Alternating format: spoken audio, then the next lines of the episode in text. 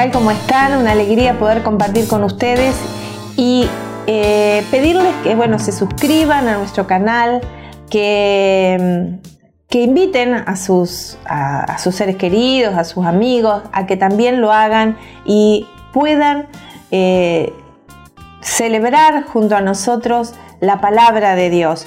Hoy vamos a traer un mensaje eh, que realmente nos va a dar protección extraordinaria, algo que necesitamos mucho en este tiempo. Y bueno, eh, los invitamos a que eh, juntos podamos celebrar este mensaje.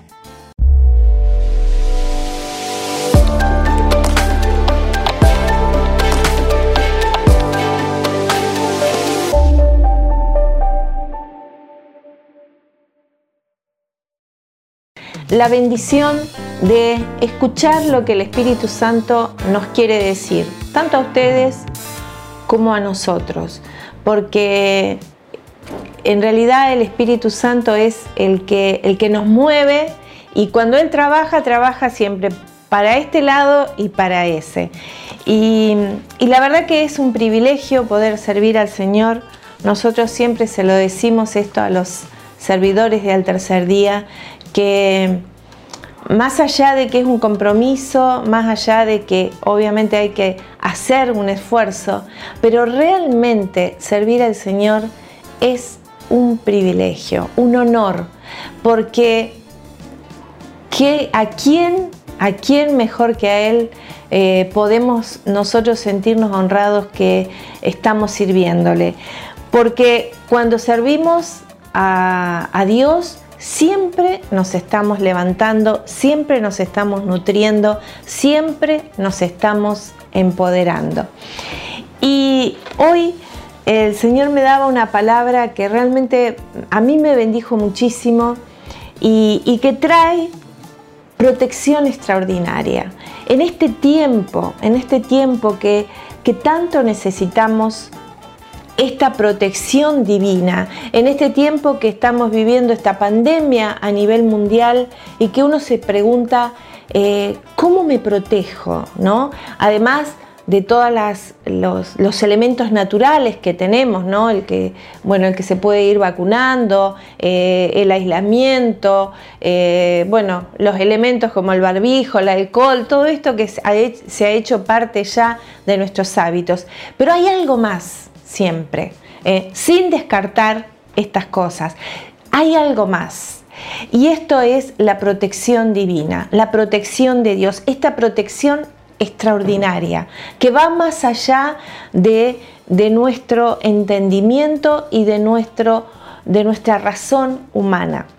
Vamos a ir al segundo, eh, a la segunda eh, de Crónicas, eh, yo había comenzado a leer en el capítulo 13, eh, en el versículo 14 dice, clamaron al Señor y los sacerdotes tocaron sus trompetas, lanzaron el grito de guerra y a su clamor Dios desbarató a Jeroboán y a Israel ante Abías y Judá. En este momento estaban enfrentados estos dos ejércitos, el de Judá y el de Israel, y dice la palabra que ellos, los, de, los de Judá, clamaron, clamaron a Dios con todas sus fuerzas. Y esto eh, que creo que es lo que nosotros tenemos que primeramente tener como punto inicial para recibir ese poder extraordinario, clamar al Señor. ¿Y qué es el clamor? El clamor es una oración que sale de lo profundo, Clama a mí, yo te responderé, dice en el libro de Jeremías. El clamor no es una oracióncita que yo hago así, haciéndome apenas la señal de la cruz, y digo, hola Señor, ¿cómo estás? ¿Qué tal? Y me voy a otra cosa y sigo en lo mío. No, el clamor es una oración que brota del corazón, que brota de lo profundo de nuestro ser y que se conecta con Dios. Este es el clamor. Y cómo ser bendecido en este tiempo y recibir ese favor de Dios en nuestra vida. El favor de Dios, esa bondad de Dios y cómo atraerla para que tengamos ese, ese punto de contacto y de bendición que necesitamos cada uno de nosotros. El favor de Dios, en primera instancia, te cuida. El favor de Dios te guarda. El favor de Dios te capacita, te da los elementos que necesitas y el favor de Dios te promueve. Estas cuatro cosas que me gustaría que las anotaras y las tuvieras presente para entender la necesidad que tenemos cada uno de nosotros de encontrar este favor de Dios. Y, y te quiero invitar a leer en la segunda de Crónicas, en el capítulo 16, un versículo en el versículo 9 Segunda de Crónicas 16, 9. Un versículo que está, eh, yo diría, concentrado, eh, compactado todo el mensaje que hoy queremos compartir con ustedes. Y dice así, porque los ojos del Señor recorren toda la tierra para sostener a aquellos, escuchen esto, cuyo corazón está con Él íntegramente. Y esto, cuyo corazón está con Él íntegramente. Los ojos del Señor están buscando en toda la tierra aquellas personas que tienen su corazón íntegramente con Él.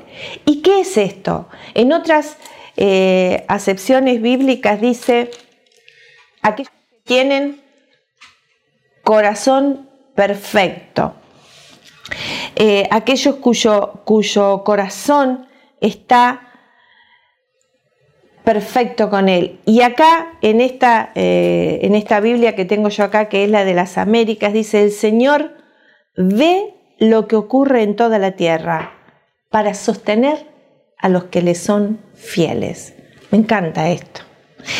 Quiere decir que Dios está mirando a quienes le somos fieles, no a quienes somos, eh, porque dice a los que tienen corazón perfecto.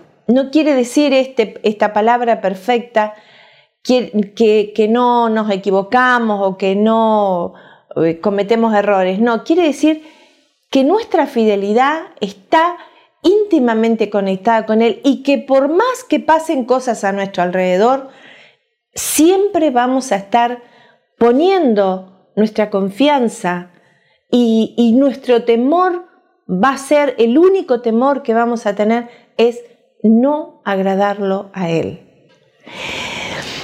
Em, queremos realmente ser como un imán que atraiga el favor de Dios a nuestra vida? ¿Querés realmente, eh, si queremos eso, vamos a ver algunas cosas en esta, en esta noche de reflexión, cómo debemos movernos? Vamos a ir a la palabra de Segunda de Crónicas en el capítulo 14. Acá habla del rey Asá. Asá era eh, un rey que Dice la palabra así en el, en el versículo 1, Asá agradó con su buena conducta al Señor su Dios.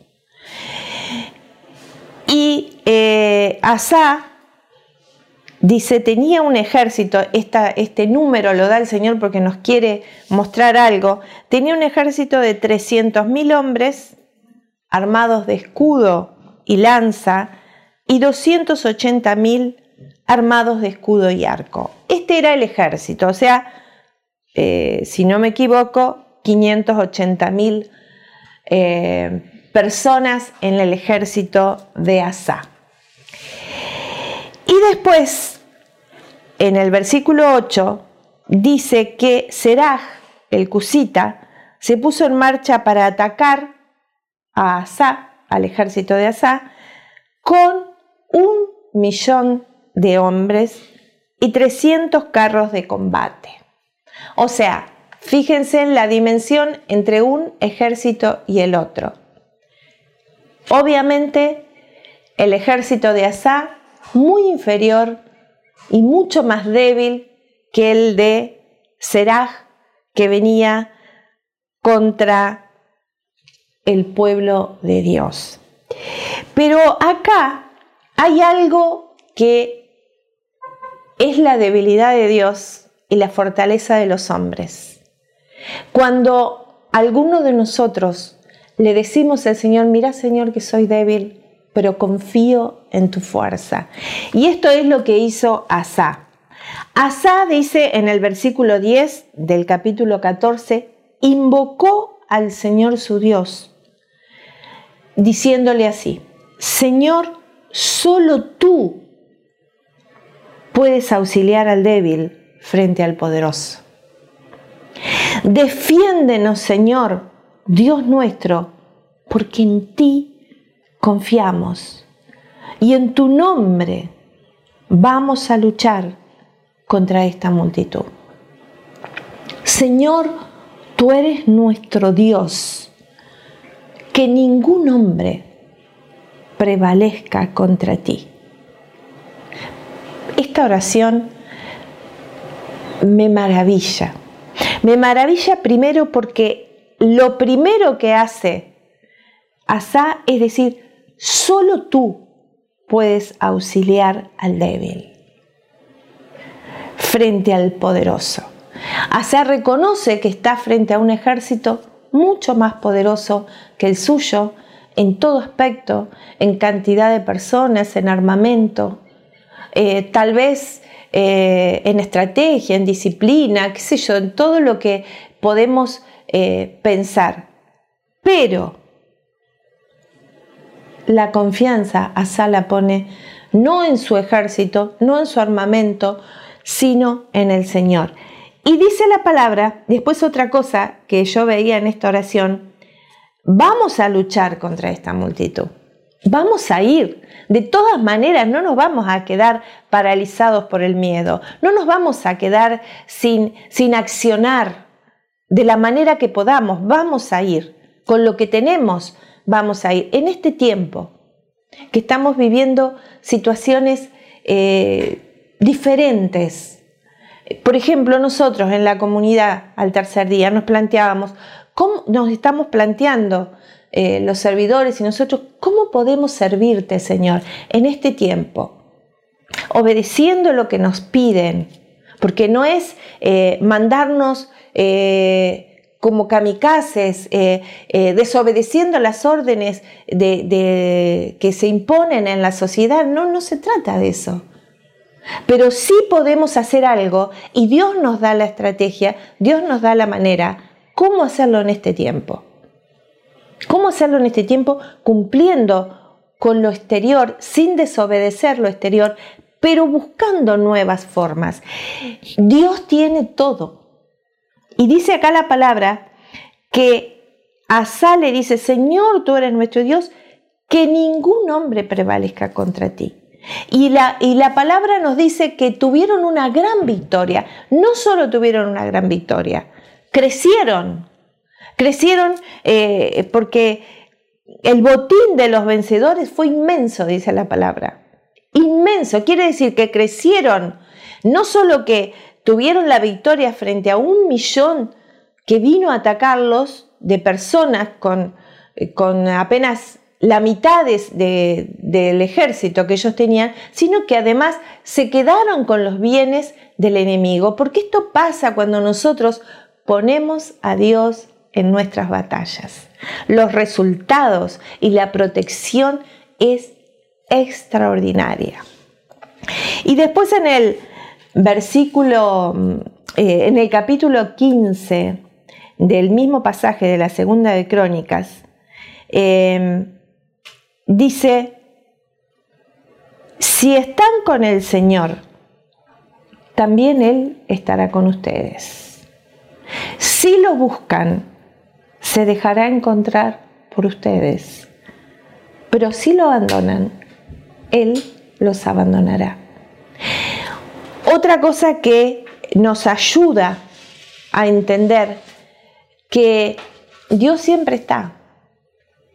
Él cubre toda la tierra, cubre el cosmos, el universo que Él mismo creó, lo cubre y sus ojos, como veíamos recién, están atentos a quienes lo buscan de corazón sincero. Mire, yo he tenido en mi vida varios momentos en que he podido comprobar esto. En momentos generalmente de muchas crisis, en momentos muy difíciles para mi vida. He estado clamando al Señor y he sentido después que sus ojos han estado sobre mi vida, pequeña, eh, débil, frágil, insignificante para los ojos del mundo, pero yo he sentido los ojos del Señor sobre mi vida. En momentos en que solo Dios podía ayudarme. Porque hay momentos en que solo el Señor es el único que nos puede ayudar, sacar y salvar de situaciones que a lo mejor nadie comprende. Y, dice la palabra que pasaron muchos años, esto, esto me gusta que, eh, que nosotros tomemos en cuenta, eh, porque 36 eh, años después del reinado de Asa, dice la palabra que volvió a tener un ataque de, enemigos, pero esta vez este rey Asa tuvo otra actitud. Ustedes después léanlo, eh, el, capítulo 14, 15 y 16 de la segunda de Crónica. Y acá habla que eh, este rey, eh, que fue atacado por, por el rey de, por otro rey, dice que en vez de buscar a Dios, buscó hacer alianza con un ejército que además había sido enemigo del pueblo de Dios. Y esto me llama la atención cómo muchas veces podemos olvidarnos de lo que Dios hizo en nuestra vida. Y, recuerdo esta palabra que dice, el que esté, el que crea, dice así, el que crea estar firme, cuídese de no caer. Porque a veces creemos que porque hemos eh, conseguido prosperidad, porque nuestra familia aparentemente está bien, porque mm, tenemos salud, creemos estar firmes y nos olvidamos que todo eso que tenemos es única y exclusivamente porque la mano del Todopoderoso está sobre nosotros. Yo siempre digo que bastaría ese, ese juego que nunca me acuerdo cuándo es el nombre tampoco, pero ese que se juega con las tablitas y, que cuando uno saca la de abajo se cae toda la estructura. Cuando nosotros no fundamos nuestra vida en Dios, eh, toda esa estructura que armamos y que nos da esa aparente seguridad puede caerse en un solo instante. En un solo instante. Y, y parece que se había olvidado, se había acostumbrado a ser bendecido por Dios y ya no lo buscaba de la misma manera. Y cuando eh, se acercó un profeta a decirle eh, que él se había equivocado, eh, el Señor ve lo que ocurre en toda la tierra. Y nos apoyamos a veces en cosas y en personas que no nos pueden ayudar. El resultado de esta historia es que eh, este, este rey Asa terminó enfermándose. Dice la palabra también que encima cuando se enfermó se apoyó en los médicos y no en el Señor. Y no estamos diciendo que los médicos eh, no son instrumentos del Señor. Estamos diciendo que los médicos son instrumentos del Señor, pero instrumentos, no para que nosotros nos apoyemos en ellos.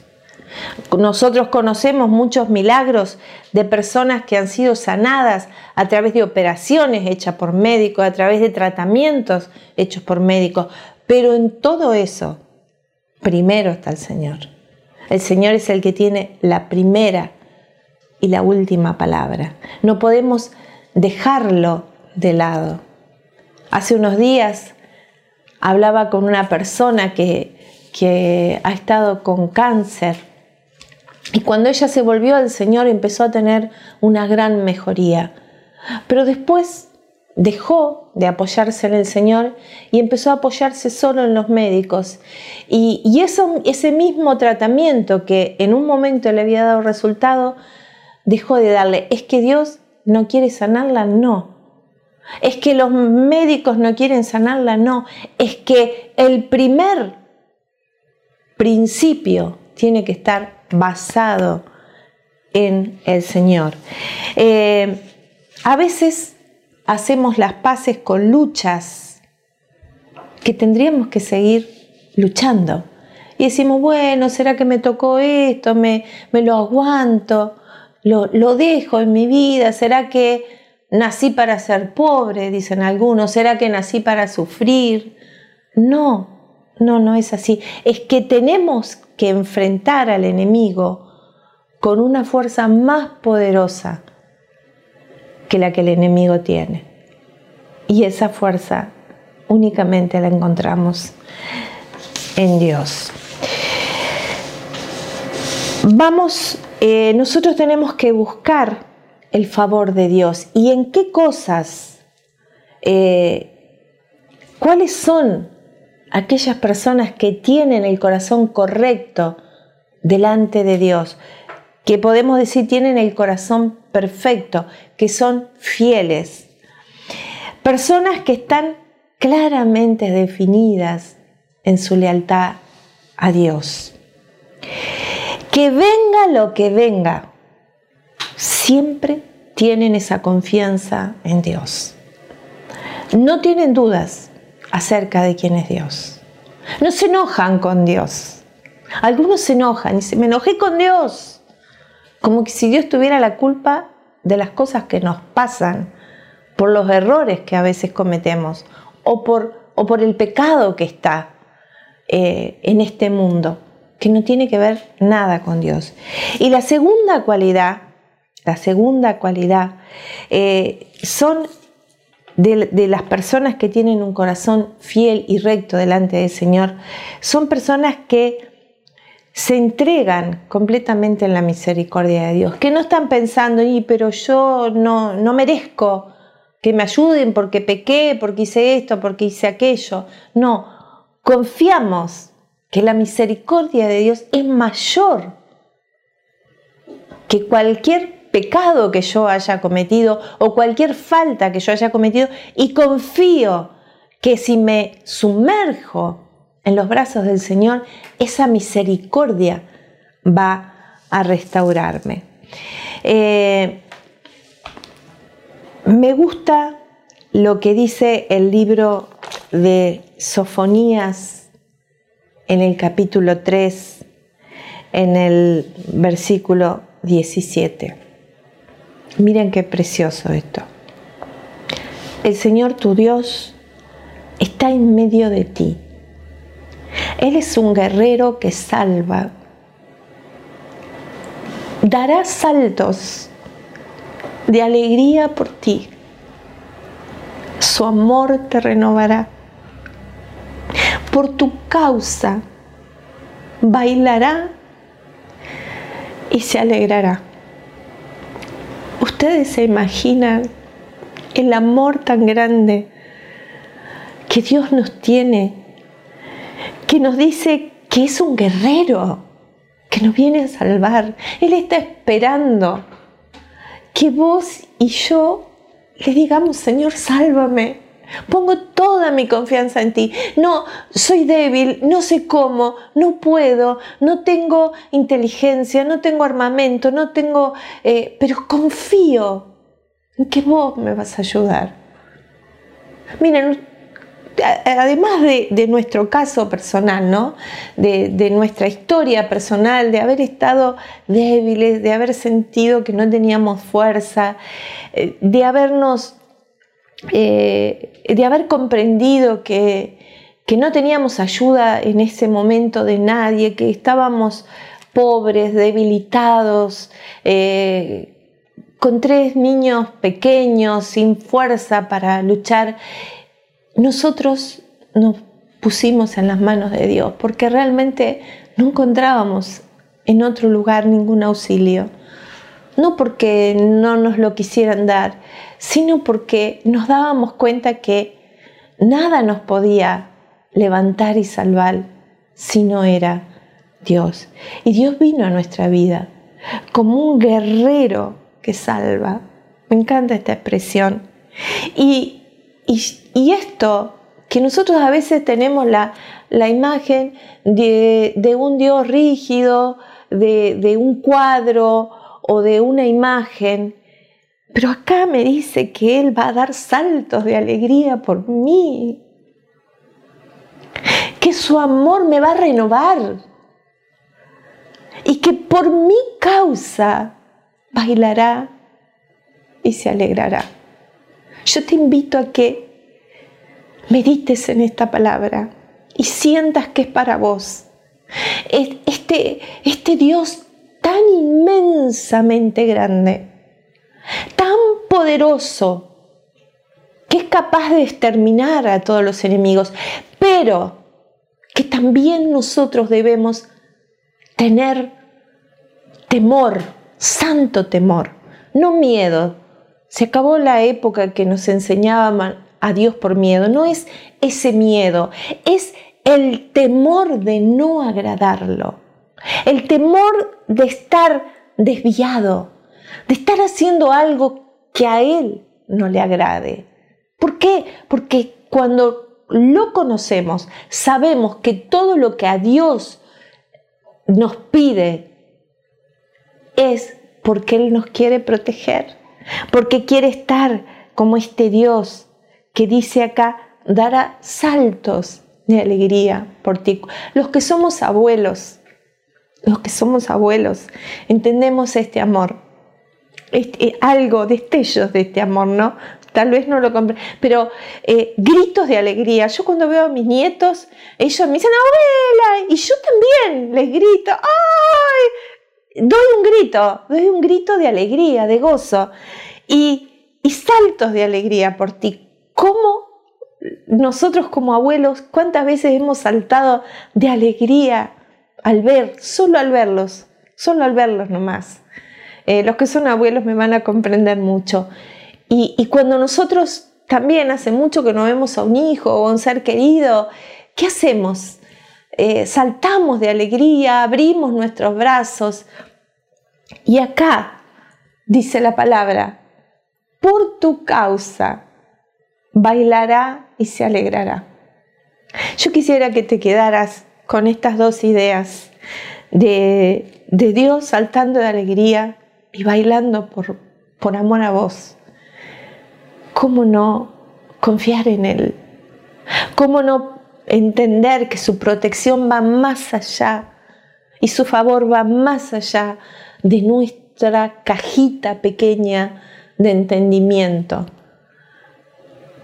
Yo le ruego al Espíritu Santo en este momento que te puedas abrir a entender lo que es Dios en la vida de cada uno de nosotros. Yo te pido que ahí donde estás vos puedas cerrar tus ojos. Y, esta palabra creo que es también más para aquellos que están en crisis, para aquellos que sienten que su vida no tiene sentido, para aquellos que están desalentados, desesperados, eh, sin, sin confianza, sin esperanza. Quiero decirte que no es verdad. Eso lo podés estar sintiendo, pero esa no es la verdad. La verdad es que se puede con Dios. La verdad es que con Dios tenemos resultados extraordinarios.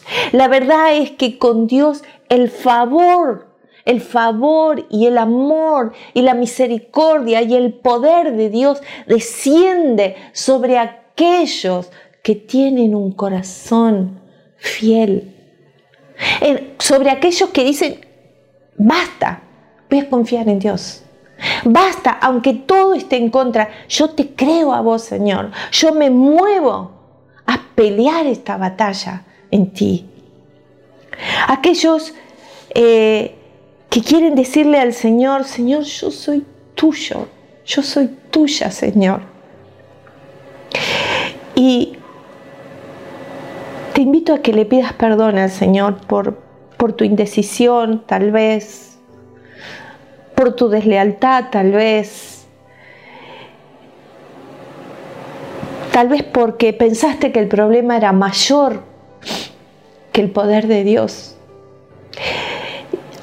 o porque pensaste que la última palabra la tenían las personas en vez de este Dios tan bueno, tan grande, que salta de alegría por vos y por mí, que da gritos de júbilo y que quiere, quiere bendecirnos, quiere favorecernos.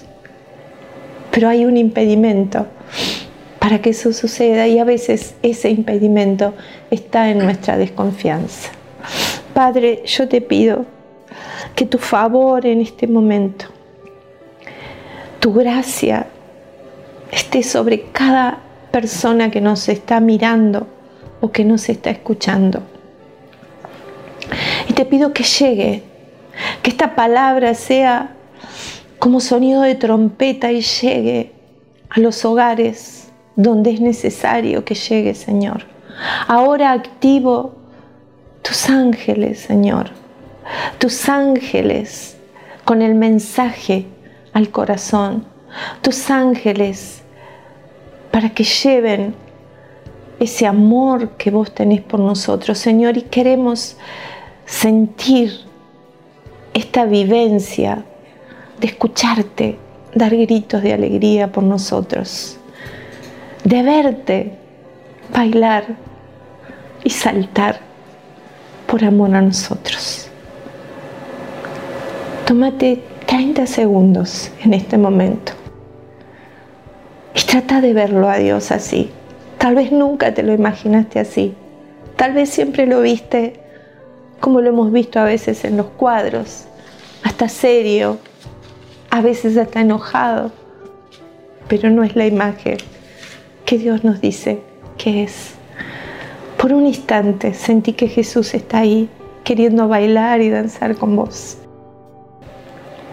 está queriendo dar gritos de alegría, quiere, porque te ama, porque te quiere bendecir y darte tantas cosas que ni siquiera entran en tu entendimiento. Gracias Señor por este amor inmenso que estás derramando en tu pueblo.